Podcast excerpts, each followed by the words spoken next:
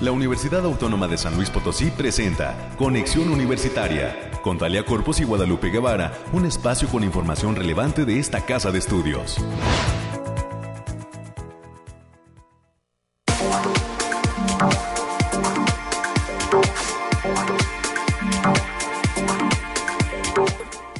Muy buenos días a todas las personas que se encuentran ya en la sintonía de las frecuencias de Radio Universidad. Usted nos está escuchando a través del 88.5 de FM y el 1190 de AM que tienen cobertura en la ciudad de San Luis Potosí capital y además eh, a través de la señal del 91.9 FM que pues surge en el municipio de Matehuala y eh, pues está presente en el espacio radial de diferentes municipios del Altiplano Potosino y el sur del estado de Nuevo León. También a quienes lo hacen a través de internet en nuestro sitio radio y televisión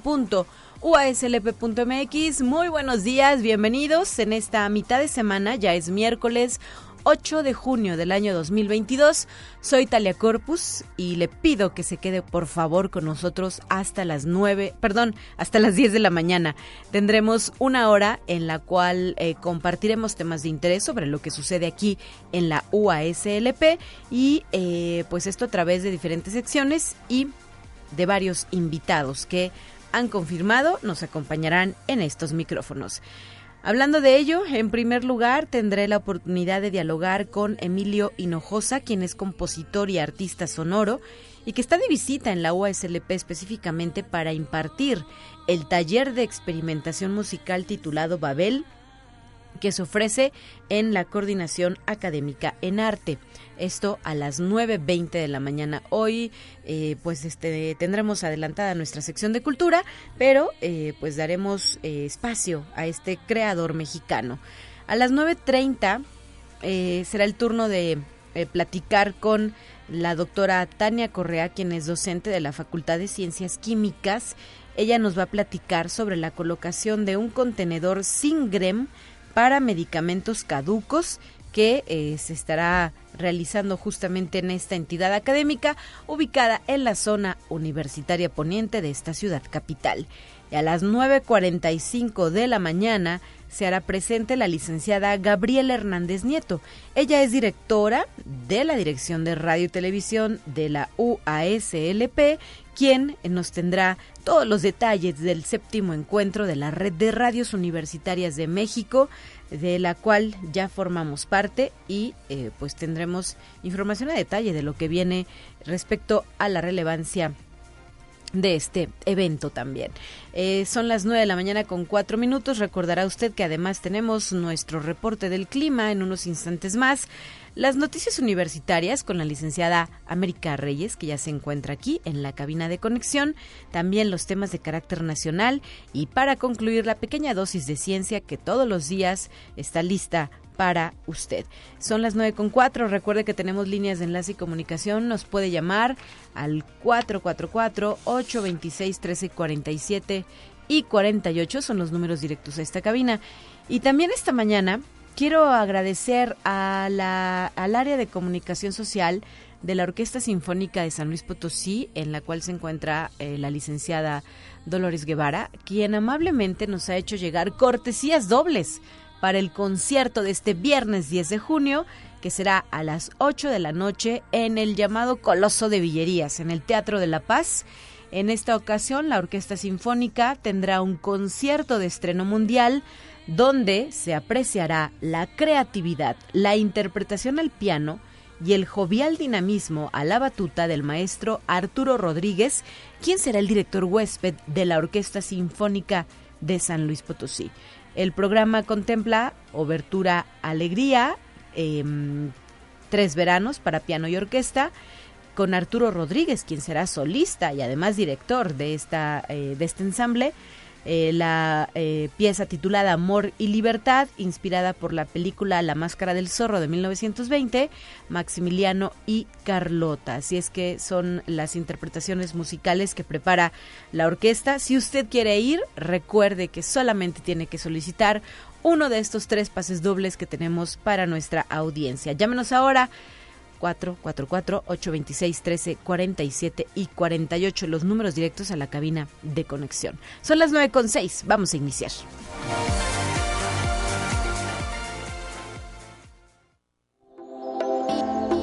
Aire, frío, lluvia o calor. Despeja tus dudas con el pronóstico del clima.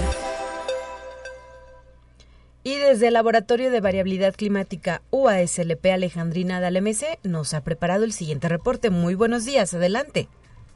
Ale, muy buen día. Aquí saludándote con mucho gusto. Te traigo el pronóstico más acertado en nuestro estado, que en esta ocasión consta del 8 al 9 de junio. Desglosándolo por zona, en el altiplano potosino estarán con temperaturas máximas de 34 grados centígrados y mínimas de 17 cielos parcialmente nublados con espacios de sol de importancia. Se prevén vientos ligeros que pueden llegar de 10 kilómetros por hora con posibles ráfagas que pueden llegar hasta los 25 kilómetros por hora. Para el jueves esperamos cielos nublados sin descartar ligeras precipitaciones, especialmente en zonas serranas, con potencial y moderada caída de, de, granizo, así como ligera actividad eléctrica asociada a los eventos ya mencionados. En la zona media habrá temperaturas máximas de 38 grados centígrados y mínimas de 20. Cielos mayormente despejados con espacios de nubosidad dispersa. Se esperan vientos ligeros de 5 kilómetros por hora y posibles ráfagas de 15 kilómetros por hora. Para el jueves esperamos tormentas dispersas con fuertes vientos acompañados de ligera actividad eléctrica importante y potencial caída de granizo, sobre todo en planicies. En la Huasteca Potosina tendrán temperaturas máximas de 41 grados centígrados y mínimas de 25. Cielos mayormente nublados con espacios de sol de importancia. Vientos ligeros de 10 kilómetros por hora con posibles ráfagas que pueden llegar a sobrepasar los 25 kilómetros por hora. También se esperan precipitaciones puntuales con eventos de chubascos, sobre todo en las zonas de la sierra, así como precipitaciones que pueden venir acompañadas de actividad eléctrica importante sin descartar caída de granizo, eh, sobre todo en la región Huasteca Norte. Y en la capital Potosina se presentarán temperaturas máximas de 31 grados centígrados y mínimas de 14. Cielos mayormente despejados con espacios de nubes dispersas. Vientos ligeros a moderados de 25 kilómetros por hora y puede haber ráfagas eh, que pueden superar los 40 kilómetros por hora. Sobre todo para el jueves tendremos cielos mayormente nublados y no se descartan eventos de precipitaciones con moderado potencial caída de granizo, así como que hay, tener que hay que tener precaución con las ráfagas. Nuestras recomendaciones para estos días, Talia, es avisarles que continúa el factor de radiación ultravioleta a nivel moderado, por lo que se debe considerar no exponerse al sol más de 35 minutos consecutivos, en de, de mayor insolación. También avisarles que se mantienen las condiciones de calor generalizado. Se recomienda minimizar el tiempo de exposición al sol, así como avisarles que tendremos eventos de precipitaciones acompañados de actividad eléctrica con potencial caída de granizo. A todas las personas que nos escuchan hay que avisarles que hay que tener mucha precaución por las ráfagas del viento, que en esta ocasión estarán de moderadas a fuertes. Hasta aquí el pronóstico, Talia. Bueno, bajo esta advertencia hay que tener cuidado con lo que exponemos en ventanas, en las orillas, en los balcones y eh, tomar las previsiones que sean necesarias para que no haya daños. Gracias, Alejandrina, por tu información. Gracias, bonito día. Hasta pronto. Hasta pronto.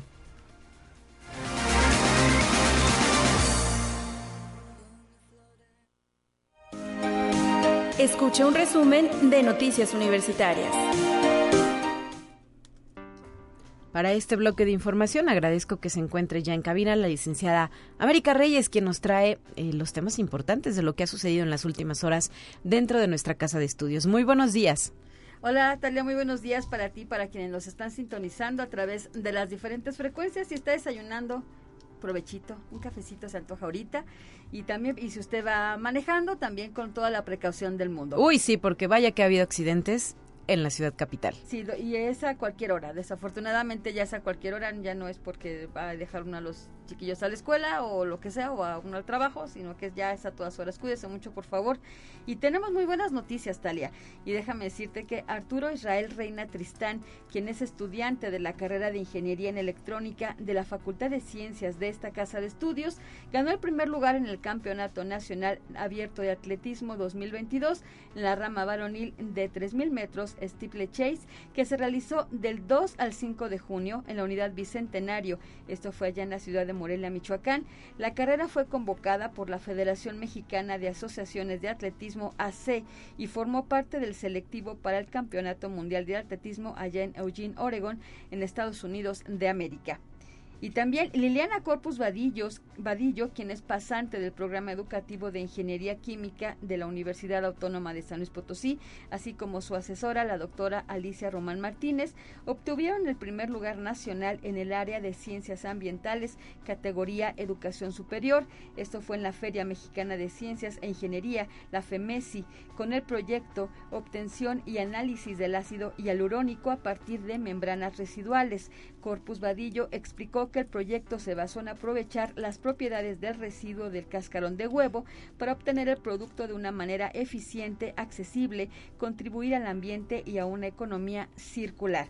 Y hay que recordar, bueno, también por parte de la Contraloría General de, la, de esta Casa de Estudios, del 9 al 23 de junio del presente año y con el apoyo de la Secretaría de Servicios Escolares, se llevará a cabo la auditoría externa a la matrícula de la Universidad Autónoma de Occidente, la UADEO, y a su vez la máxima Casa de Estudios Potosina será revisada por la Universidad Autónoma de Tamaulipas. Esta acción se realiza en diferentes momentos y se encuentra en el primer informe semestral. La auditoría surge de un obligación señalada en el presupuesto de egresos de la Federación en el artículo 34, fracción tercera, al señalar que todas las universidades deben ser auditadas. Y tenemos también, hay que recordar a todos los a todos y todas las aspirantes a ingresar a esta casa de estudios que la Secretaría de Servicios Escolares ya extendió la fecha límite del trámite de preinscripción al próximo viernes 10 de junio. Recuerden que el trámite de preinscripción se realiza a través de la página https dos puntos diagonal diagonal aspirantes.uaslp.mx o para mayores dudas o informes pueden mandar un correo a admisiones uaslp.mx o vienen a, los teléfonos 44 48 26 14 26 y 26 14 28 en un horario de atención de 9 a 15 horas de lunes a viernes y recordarles que ya nada más tienen hasta el viernes, ya en dos días más, eh, hasta el viernes 10 de junio hasta las 11.59 para poder realizar este trámite. Así es, América, pero que no lo dejen para ese momento, ¿verdad? Que lo hagan ahora. Ya estamos en esta cuenta regresiva 3, 2, 1 y se acabó. Eh, la oportunidad de ser parte de nuestra universidad.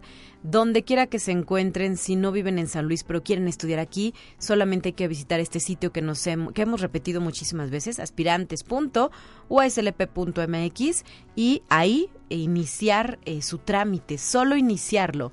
La continuación, bueno, pues se vendrá dando conforme avancen en cuanto a la documentación que hay que eh, enviar, los papeles que se han revisado, se les gira después su ficha de pago y se preparan para el examen de admisión porque también ya estamos a menos de un mes será en julio cuando se aplique esta prueba que es la decisiva para saber si pertenecen o no a una nueva generación de universitarios. Así es, el examen es en los días 4 y 5 de julio, así que como bien lo comentas, menos de un mes. Así que tienen hasta el viernes 10, por favor.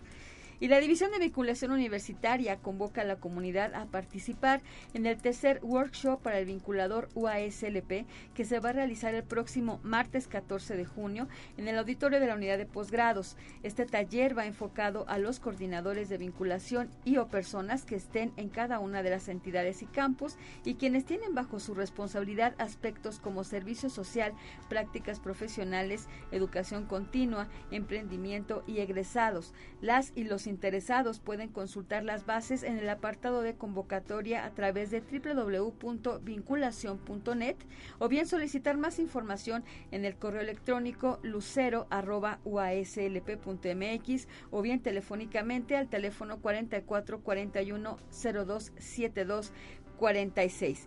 Y la Universidad Autónoma de San Luis Potosí presenta por primera vez Invocación a cargo del Ballet Nacional de España. La Secretaría de Difusión Cultural invita a toda la comunidad potosina a disfrutar de este espectáculo que se va a presentar en única función el próximo viernes primero de julio a las 20 horas en el Centro Cultural Universitario Bicentenario. Esta compañía de danza es dirigida por el prestigiado coreógrafo y bailarín español Rubén Olmo y presenta en exclusiva un programa cuadro para disfrutar de la belleza, el dinamismo y la fuerza del flamenco. Los boletos están listos ya a partir de este del pasado viernes 3 de junio, ahí en el Centro Cultural Universitario Bicentenario y en otros puntos de venta. No se pierda esta oportunidad, Talia. Así es, es única para San Luis Potosí. Sabemos que eh, se encuentran de gira por nuestro país y harán una escala aquí en la capital. No eh, dejen de asistir. Así, y retomando un poquito las actividades ya presenciales, ya también. Cierto, ¿verdad? Sí, sí, sí. sí, también.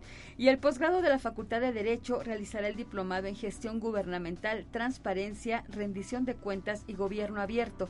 Esto se realizará de agosto del 2022 a enero de 2023 en modalidad híbrida, por lo que se extiende una invitación a las personas interesadas para que se inscriban y participen.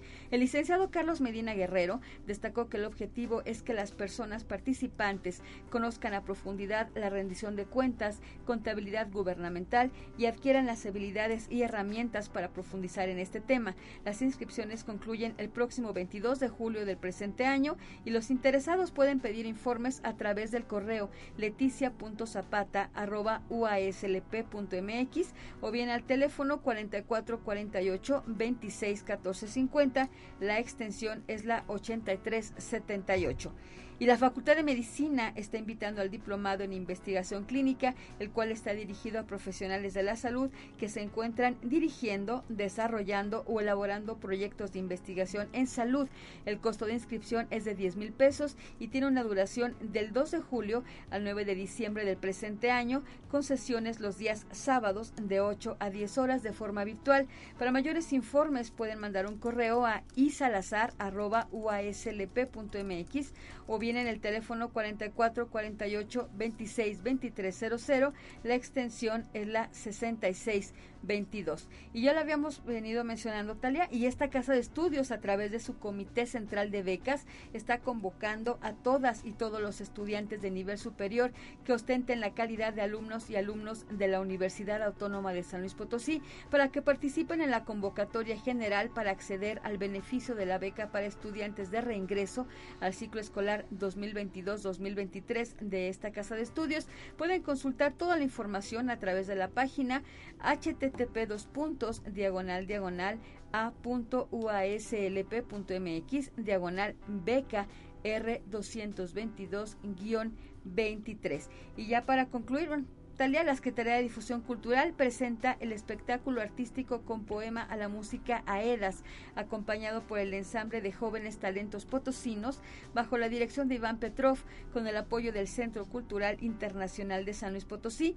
La cita es el próximo miércoles 15 de junio del presente año a las 19 horas en el patio del edificio central. La entrada será totalmente libre y este será un evento presencial siguiendo todas las medidas sanitarias. Excelente, muchísimas Muchísimas gracias, América, por la información y eh, pues seguimos en contacto. Mañana estarás de regreso con más. Así es, es excelente día para todos. Cuídese. No, en la mañana ya con 19 minutos. También quisiera agregar que la Coordinación Académica en Arte nos sigue invitando a las actividades que tiene planeadas, como esta muestra de cine experimental y videoarte, que se va a llevar a cabo el día de hoy, miércoles 8 de junio a las 5 de la tarde.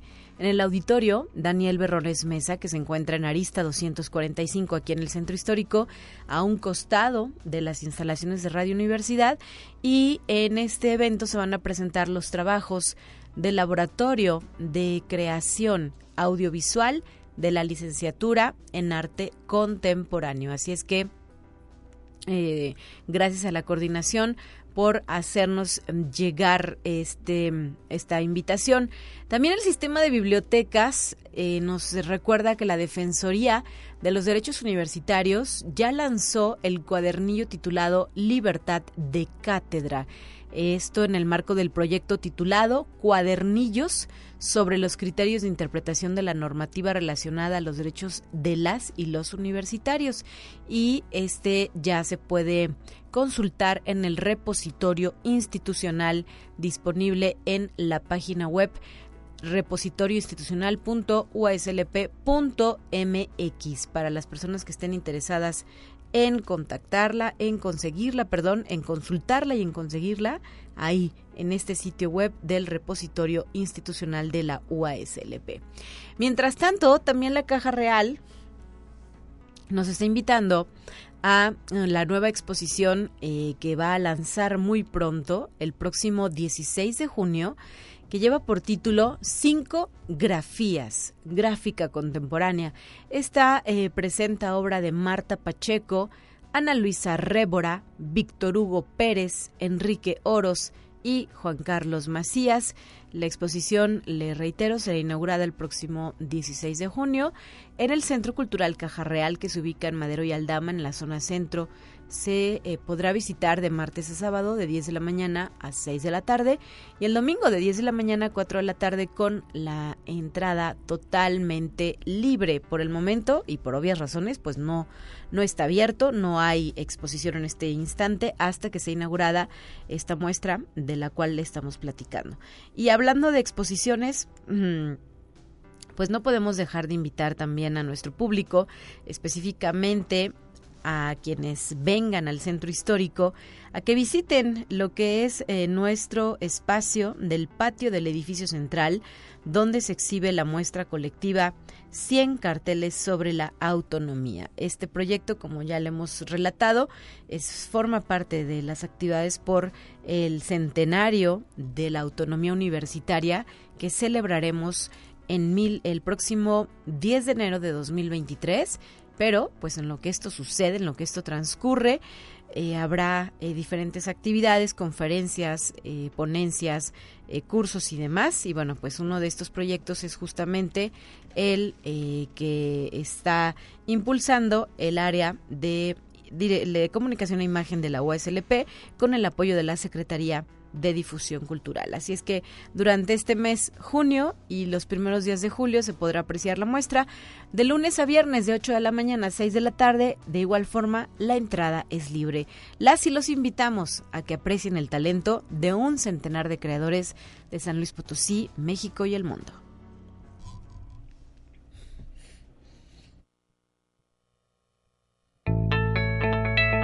La UNI también es arte y cultura.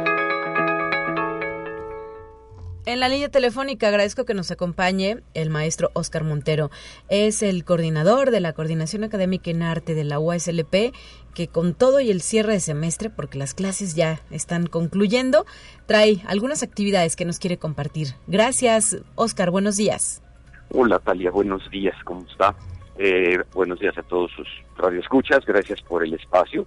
Estamos esperando si podemos contactar a un invitado que tenemos aquí, un invitado muy interesante, un compositor mexicano, eh, Emilio Hinojosa, quien eh, nos propuso hacer un ejercicio, un taller de experimentación musical eh, de arte contemporáneo eh, a partir de nuestras celebraciones que tenemos rumbo a los 100 años. Y él le gusta trabajar con comunidades que no tengan todo el conocimiento musical que se necesita para formar un coro, para formar un grupo. Y eh, nos hizo la propuesta y venimos trabajando con él desde enero. Él llegó aquí el lunes ya, ya está desde el lunes trabajando con alumnos de todas las entidades de la universidad. Tenemos 32, 34 inscritos entre alumnos, se nos colaron por ahí algunos profesores, alguna gente de la prepa, y están como muy emocionados trabajando. Eh, Emilio me contaba que ha sido verdaderamente una sorpresa encontrar a gente que siempre había querido hacer música, pero que no, no había tenido la oportunidad y con el, el taller, el laboratorio que realiza Emilio, lo van a poder lograr. ¿Cuándo empezó este proyecto y cuándo culmina? Y además, pues, ¿qué tipo de resultados se van a poder ver, maestro? Sí, Italia. Eh, el proyecto empezó en febrero cuando, cuando el comité de, organización de eventos. Esto que comentaba hace un rato de los de los carteles. Eh, también eh, e, esto es parte de, esos eventos y empezamos a trabajar con Emilio a distancia desde febrero y eh, él llegó aquí el domingo a San Luis y desde el lunes en la mañana está trabajando, está trabajando con dos grupos para poder hacer más sencillo el, la, capacitación musical, van a trabajar toda esta semana intensivo y la próxima semana los dos grupos se van a fusionar en uno solo para crear el ensamble. Al final se va a hacer una grabación de audio y de imagen en el escenario del Auditorio Bicentenario. No está abierto al público la, este, este evento, pero el material que, que, resulte de ahí, tanto el disco con la música como el video art que logremos este, terminar, concluir a partir de, de este taller, serán promocionados ya en su momento yo creo que en septiembre, que es el mes de la universidad. Muy bien, maestro Oscar Montero, pudimos comunicarnos con Emilio Hinojosa y con ah, Jorge Solís. Adelante.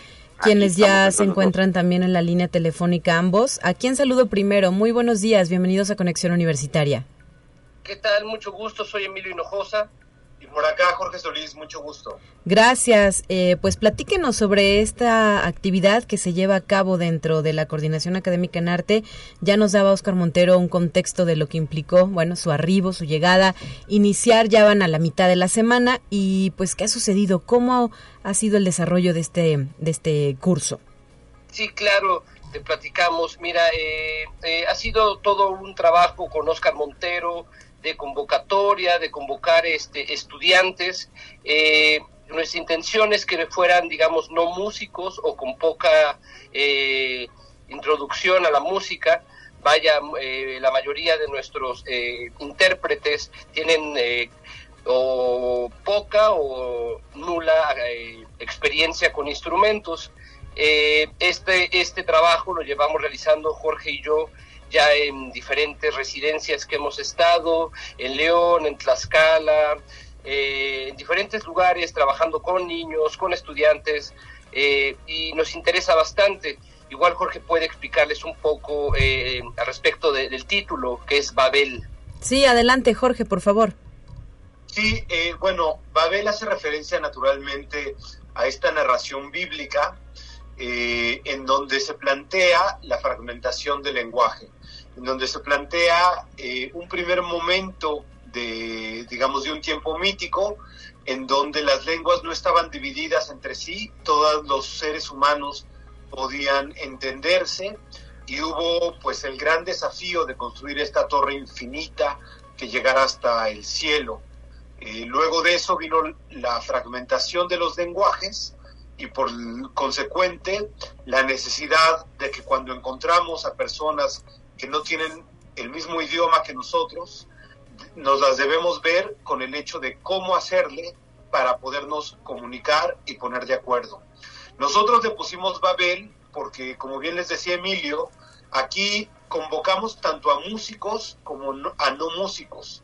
Entonces, la pregunta, el punto de partida de esta obra es cómo podemos construir un lenguaje sonoro en común entre personas que vienen de enfoques disciplinarios, de talentos, de historias, de relaciones con la música o de falta de relaciones con ella, tan, tan diversas y tan diferentes. Y justo en estos días del montaje nos hemos llevado con sorpresa, sí, de que hay una buena cantidad de estudiantes que vienen, por ejemplo, del mundo del arte contemporáneo, pero asimismo tenemos una buena cantidad de personas que vienen de la enfermería, de diversas ramas de las ingenierías, entre otras, entre otros perfiles disciplinarios, muy alejados de la música, lo cual eh, hace para nosotros más interesante el proceso y eso es justamente lo que pretendíamos con Babel, de ahí el título. Perfecto. Sí, justamente ha resultado eh, tal cual lo habíamos imaginado, que hubieran diversas disciplinas eh, intentándose eh, acoplar en esta pieza de gran formato, diría yo. Somos alrededor de 25, casi 30 intérpretes, incluyéndonos a nosotros. es una pieza, digamos, que será irrepetible, Eh, se va a grabar, se va nos va a ayudar la, televisora de la universidad eh, y va a ser una pieza, digamos, grabada para, para sí, para uso, para las celebraciones de la autonomía de la universidad.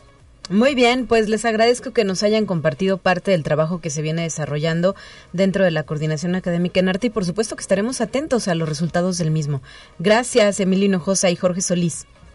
Muchas gracias. Muchas gracias a ti eh, y saludos. Buen día. Y maestro Oscar Montero, también muchísimas gracias por habernos acompañado en esta ocasión y felicidades por estos proyectos que resultan enriquecedores para nuestra comunidad universitaria. las volveremos a buscar para hacer la promoción de la presentación. Por supuesto, estos micrófonos son suyos. Hasta la próxima. Gracias, Talia. Un abrazo. Un abrazo, 9 de la mañana ya con 30 minutos. Una pausa muy breve y volvemos.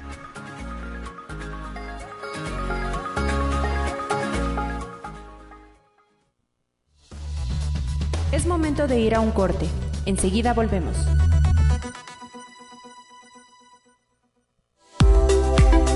Continuamos en conexión. Volvemos con más temas. Te presentamos la entrevista del día. Desde la Facultad de Ciencias Químicas se suma a nuestra emisión la doctora Tania Correa, quien es docente de esta entidad académica y que nos viene a platicar sobre la colocación de un contenedor Singrem para medicamentos caducos. Buenos días, doctora. Hola, muy buenos días, Talia. Muy buenos días a todos Muchas, muchas gracias por la invitación a compartir este espacio. Gracias a ustedes. ¿Y de qué va este proyecto, la colocación del contenedor? ¿Cuál es, bueno, quizá podríamos empezar señalando ¿Cuál es el problema que existe con los medicamentos caducos?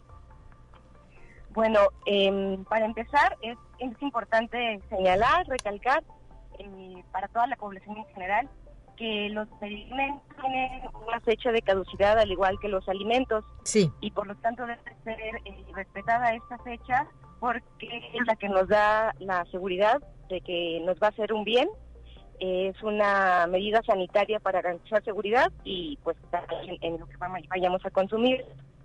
El problema con esta, bueno, no problema, sino el detalle es, mm, hay veces que no respetamos esta fecha y se nos hace fácil eh, ingerir, administrar un medicamento aunque la caducidad haya vencido, es una práctica inadecuada porque puede aumentar los riesgos eh, a la salud, puede tener efectos adversos no deseados. Eso por una parte. Y el problema eh, de los medicamentos caducados em, por ingesta eh, serían esos, pero por hecho eh, se abre otro panorama, se abre una problemática de, contaminación al medio ambiente. Los medicamentos caducados ser desechados Perdóname, doctora, ¿tenemos algún problema con la línea telefónica porque te escuchamos de manera cortada? Le voy a pedir a la producción que por favor retomemos la llamada porque eh, no resulta tan audible la conversación y en unos instantes más continuamos eh, abordando justamente este tema de cómo eh, pues el no canalizar de manera correcta los medicamentos caducos se convierte también en una situación que impacta de forma negativa a nuestro medio ambiente. Como ya lo decíamos, eh, pues se estará colocando un contenedor Singrem en la Facultad de Ciencias Químicas. Hay que recordar que también en la zona Universitaria Poniente se encuentra otro contenedor, pero para aceite usado. Este es otro proyecto que ha sido impulsado desde Agenda Ambiental, que también ha tenido buen resultado. Así es que poco a poco nuestra institución va sumando proyectos eh, como este para eh, revertir los daños que se ocasionan al medio ambiente por diferentes acciones. Ahora sí, doctora, esperamos que se escuche de manera correcta. Bienvenida de nueva cuenta y continuamos con tu intervención. Hola, muchas gracias, no descuiden. Eh, lo que comentaba eh, con respecto a la pregunta que me hacía del problema de eh, los medicamentos caducados es que estos no deben ser desechados en la basura común, en la basura municipal, no deben ser desechados en drenajes, a través del baño, alcantarillas, porque representan una contaminación importante al medio ambiente. Finalmente llegan a la tierra y, o al agua y esto afecta a la flora y la fauna, tanto de tierra y de agua. Y modifica el ciclo de vida natural de los animales, de las plantas, y eventualmente nos lo volvemos a ingerir nosotros como consumidores de vegetales, de, productos cárnicos, etcétera.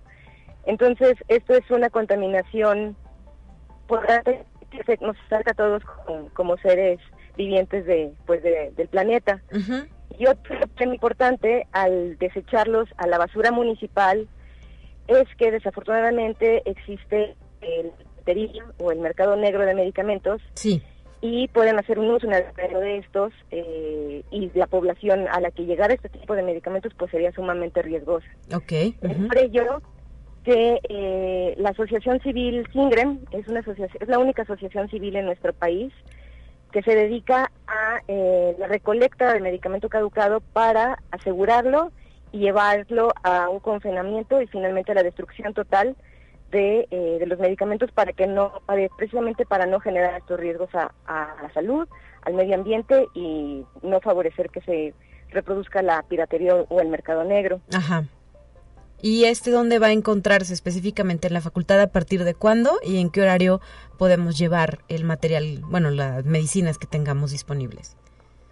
Sí, el día de mañana eh, la doctora Alma Gabriela Palestino eh, Escobedo, la directora de la Facultad de Ciencias Químicas, va a hacer la inauguración de este contenedor, cordialmente invitados. Es en nuestro auditorio el químico industrial eh, Rogelio Jiménez, mañana jueves 9 de junio a las 12 del día y a partir de mañana eh, la, la, comunidad eh, puede llevar sus medicamentos caducados. Se, encuentra en el pasillo central de, la, de la facultad. después de nuestra explanada hay un solo este, pasillo principal y ahí lo van a poder encontrar. Ah, ¿Y los horarios de disposición? Sí, el horario pues sería el horario que normalmente hay, eh, habemos trabajadores en la universidad, que regularmente es de, de 7 a, a 8 de la noche, de la mañana a 8 de la noche, este, por ahí estaría disponible. Excelente. Pues ojalá que haya esta respuesta no solo de la comunidad universitaria, sino también del público en general, ¿verdad? Que tenga esos medicamentos, perdón, caducos en casa. Sí, claro. Sí, está, va a estar disponible precisamente, mañana termina un, el proyecto estudiantil del grupo de 18 estudiantes que impulsaron esta, esta iniciativa. Eh, termina su proyecto para iniciar este servicio que va a ofrecer la Facultad de Ciencias Químicas a la comunidad. Eh, en cuanto a medicamentos, ¿cuáles pueden ser? Es decir, líquidos, sólidos como pastillas, ¿qué más? ¿Pomadas? No sé. De todo tipo, de todo tipo. Singrem recibe todo. Eh, incluso eh, puedes tabletas, comprimidos, eh, jarabes. Lo único que nos pide eh, es no no colocar punzocortantes, porque hay algunos medicamentos que incluyen una este, una aguja. Por ejemplo, las que se llaman plumas de insulina, que incluyen una aguja, es retirar la aguja y solo colocar el medicamento, sea lo que sea, sea en su empaque, en el blister, en la caja, en un envase de plástico, en un frasco de vidrio, no hay problema. Todo va ahí menos que sean eh, agujas. Bueno, pues a tomar en cuenta estas consideraciones. ¿Y el contenedor se va a quedar de manera permanente o solo algún tiempo? La idea es que esté de forma permanente. Es estar, es un trabajo colaborativo, es un esfuerzo de, la facultad para hacer un uso, un adecuado uso de este contenedor. Lo que nos pide la Asociación Civil Singrem es no tirar cosas que no sean medicamentos, no cobra nada que sea a esto, para asegurar eh, eh, la integridad del contenedor y mantener el servicio de, esta asociación civil. Ellos eh, dan regularmente rondines en todas las contenedores que tienen a través de la ciudad, incluso en diversos estados del país, para estarlos vaciando y mantenerlos con capacidad suficiente para seguir recibiendo. Entonces, la idea es que entre todos como, como comunidad, como comunidad universitaria, como población en general, hagamos un buen uso del, del contenedor para que sea un servicio que se mantenga de forma continua en nuestra facultad. Muy bien, pues muchísimas gracias, doctora, por traernos esta información. Tania Correa, docente de la Facultad de Ciencias Químicas. Y pues ya, a partir de mañana podemos hacer uso de esta herramienta. Y muchas gracias, muchas gracias por el espacio y estamos para servir desde la Facultad de Ciencias Químicas. Hasta la próxima, saludos. Hasta la próxima, gracias. Y vamos a los temas nacionales, ya están listos para usted.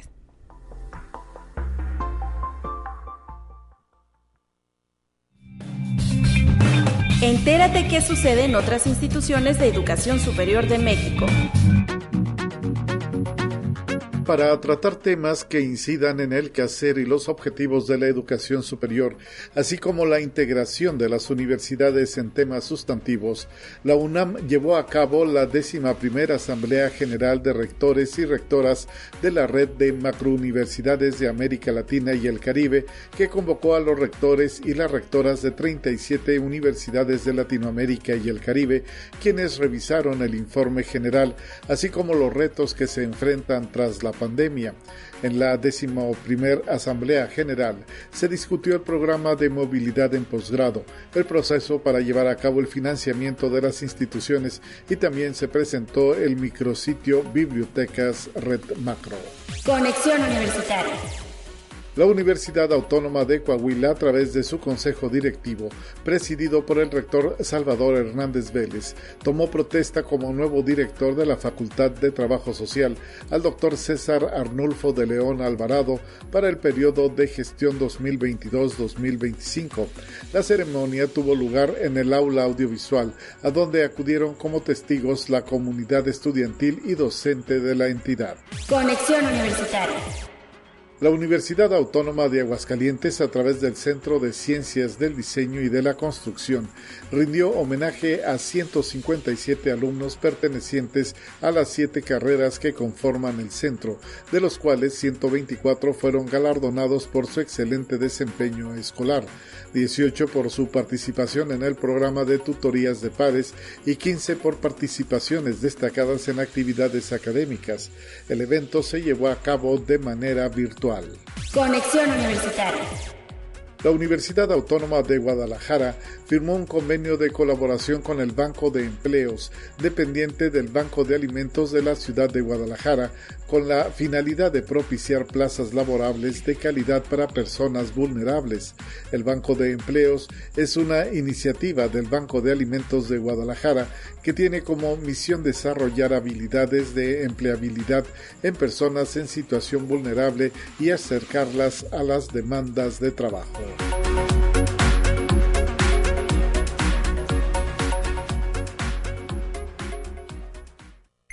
Te presentamos la entrevista del día. Ya se encuentra con nosotros la licenciada Gabriela Hernández Nieto. Es la directora de la Dirección de Radio y Televisión de la USLP, a quien me da muchísimo gusto saludar presencialmente y además en su cabina para hablar sobre el séptimo encuentro de la Red de Radios Universitarias de México que eh, pues muy pronto vendrá para San Luis, ¿verdad? Sí, ay, Talia, a mí también me da mucho gusto venir aquí a su programa, a Conexión. Saben que soy fan, te mando WhatsApp todo el tiempo. Eh, muchas gracias, Tali, por la invitación. Sí, estoy muy contenta de poder compartir con todas nuestras audiencias. Eh, Radio Universidad de nuestra universidad va a ser sede del séptimo encuentro de radios universitarias de México. El encuentro será hasta agosto, pero eh, pues bueno, yo quería platicarles que es una acción importante durante nuestra agenda de implementación 2022 y vamos a contar, eh, la idea es contar con la presencia de las 50 emisoras, radios públicas universitarias y la idea era un poco tal y platicar contigo la importancia de que surjan estas dinámicas en el, en el país.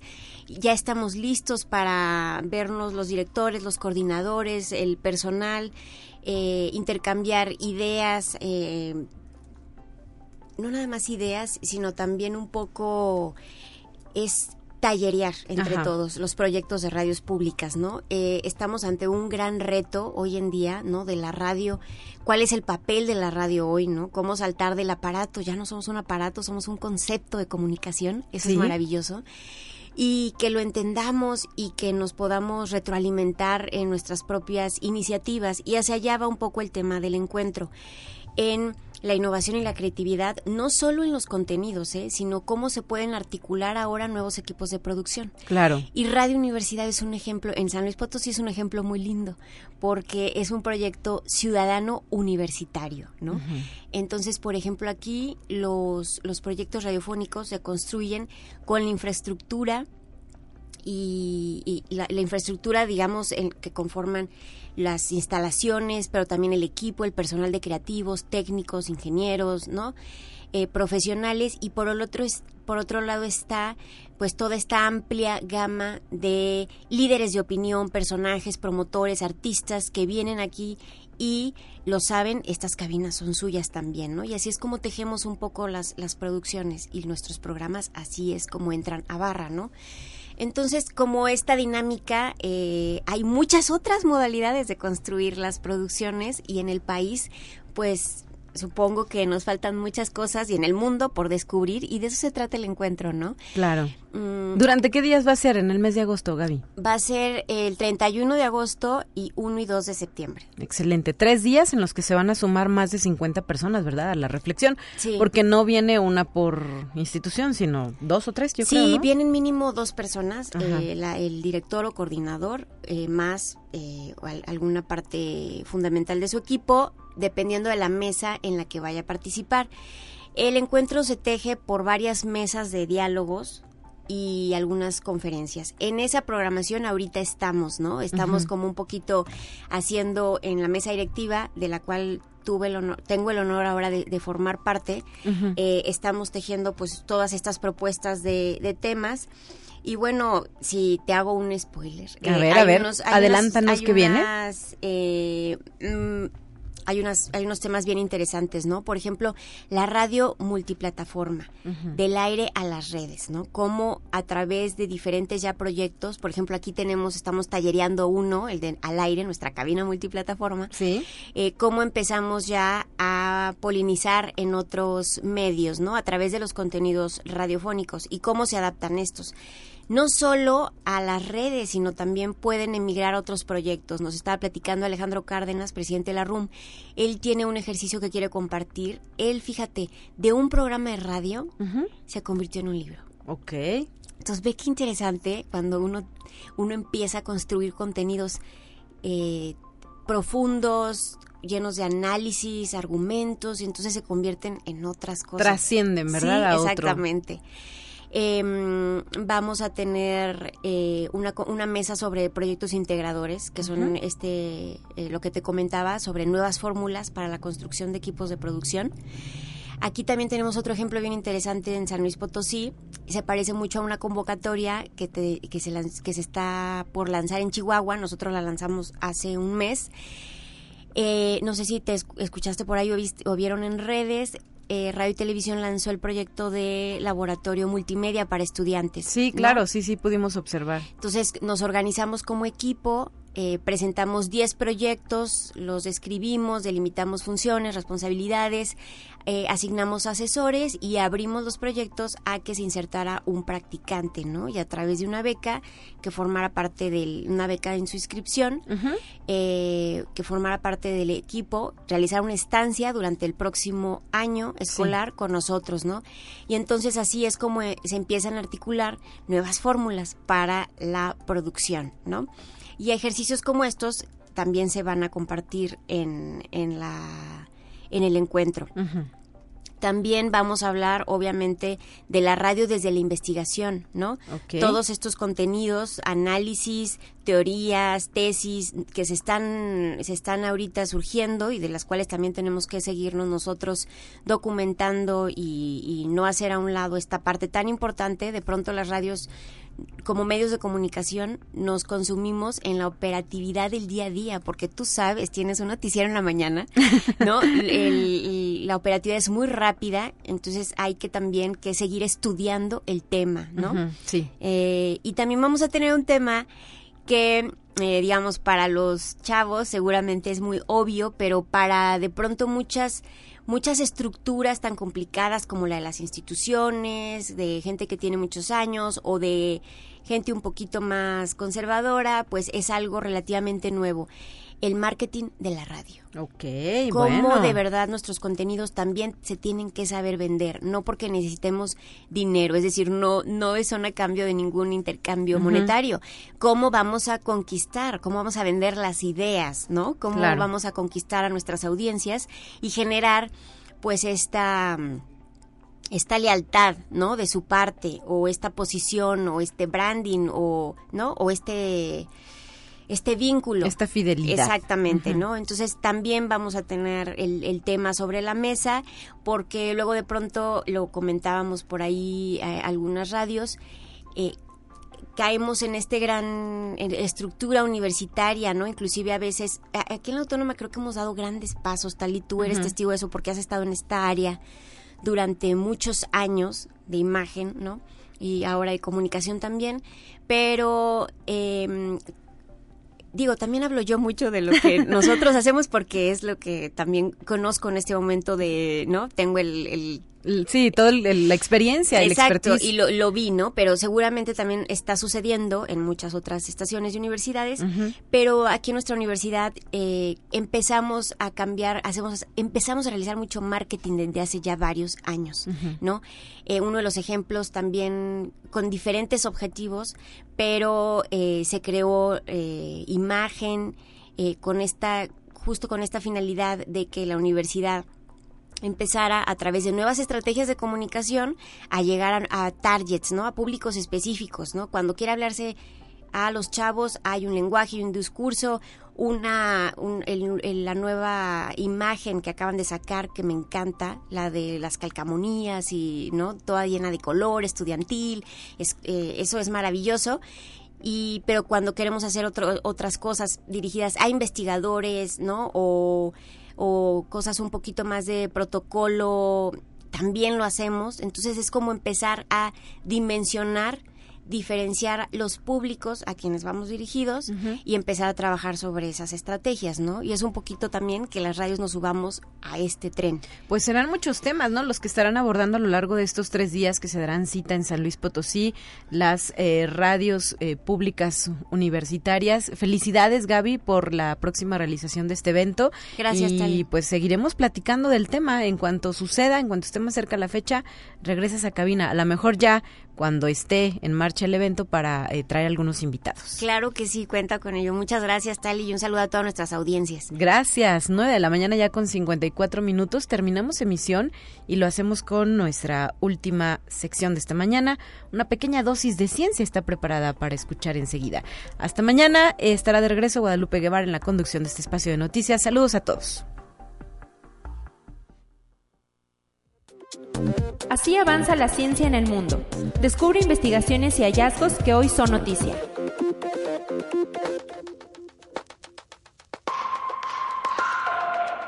El Instituto Nacional de Salud de Pakistán confirmó el octavo caso de poliomielitis en el país en lo que va del año, todos ellos surgidos en la región de Waziristán del norte.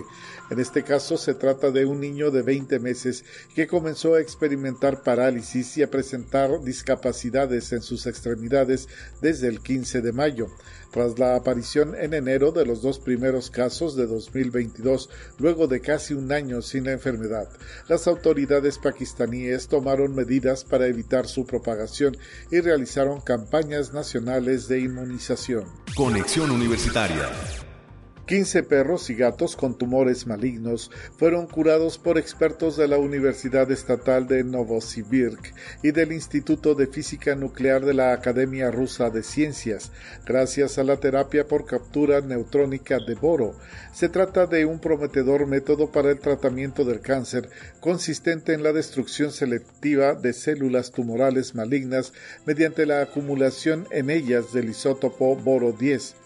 Los investigadores resaltan que se trata del primer tratamiento del mundo in vivo en grandes mamíferos mediante un acelerador de este tipo, lo que despeja el camino hacia los ensayos clínicos con humanos. Conexión Universitaria China está a punto de concluir la construcción de un portaaviones, considerado el más avanzado de su armada. Este sería el tercer portaaviones de la Armada Nacional China, que de momento se conoce como tipo 003 y que empezó a ser construido en el astillero Yan'an en Shanghái en el año 2018 la Administración de Seguridad Marítima China pidió a finales de mayo que se despejaran los atraques para llevar a cabo una operación en los muelles 3 y 4 del astillero de Yangnan, donde se encuentra el dique seco con la nave en construcción. Conexión Universitaria. La Audiencia Nacional de España ha citado a declarar al director de la compañía israelí NSO Group, Shaleb Julio, para que comparezca como testigo en un proceso abierto sobre el espionaje a políticos españoles con el programa Pegasus, desarrollado y comercializado por la firma. El magistrado José Luis Calama tiene intención de desplazarse hasta Israel para realizar el interrogatorio al CEO de la empresa después de haber cursado una comisión rogatoria a ese país, según consta en un comunicado emitido por el Consejo General del Poder Judicial.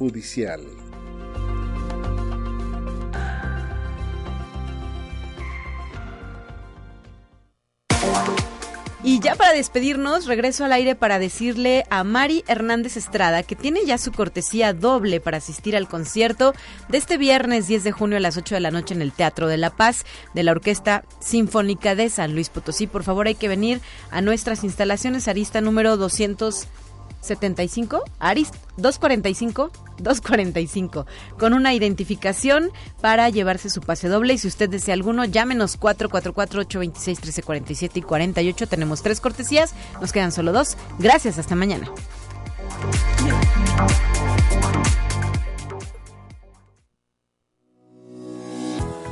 La Universidad Autónoma de San Luis Potosí presentó Conexión Universitaria con Talia Corpus y Guadalupe Guevara. Sintoniza de lunes a viernes de 9 a 10 horas en Radio Universidad 88.5 FM y 1190 AM en San Luis Potosí. En el 91.9 FM con cobertura en el Altiplano Potosino. O en el resto del mundo por el portal www.uaslp.mx y la app UASLP de descarga gratuita.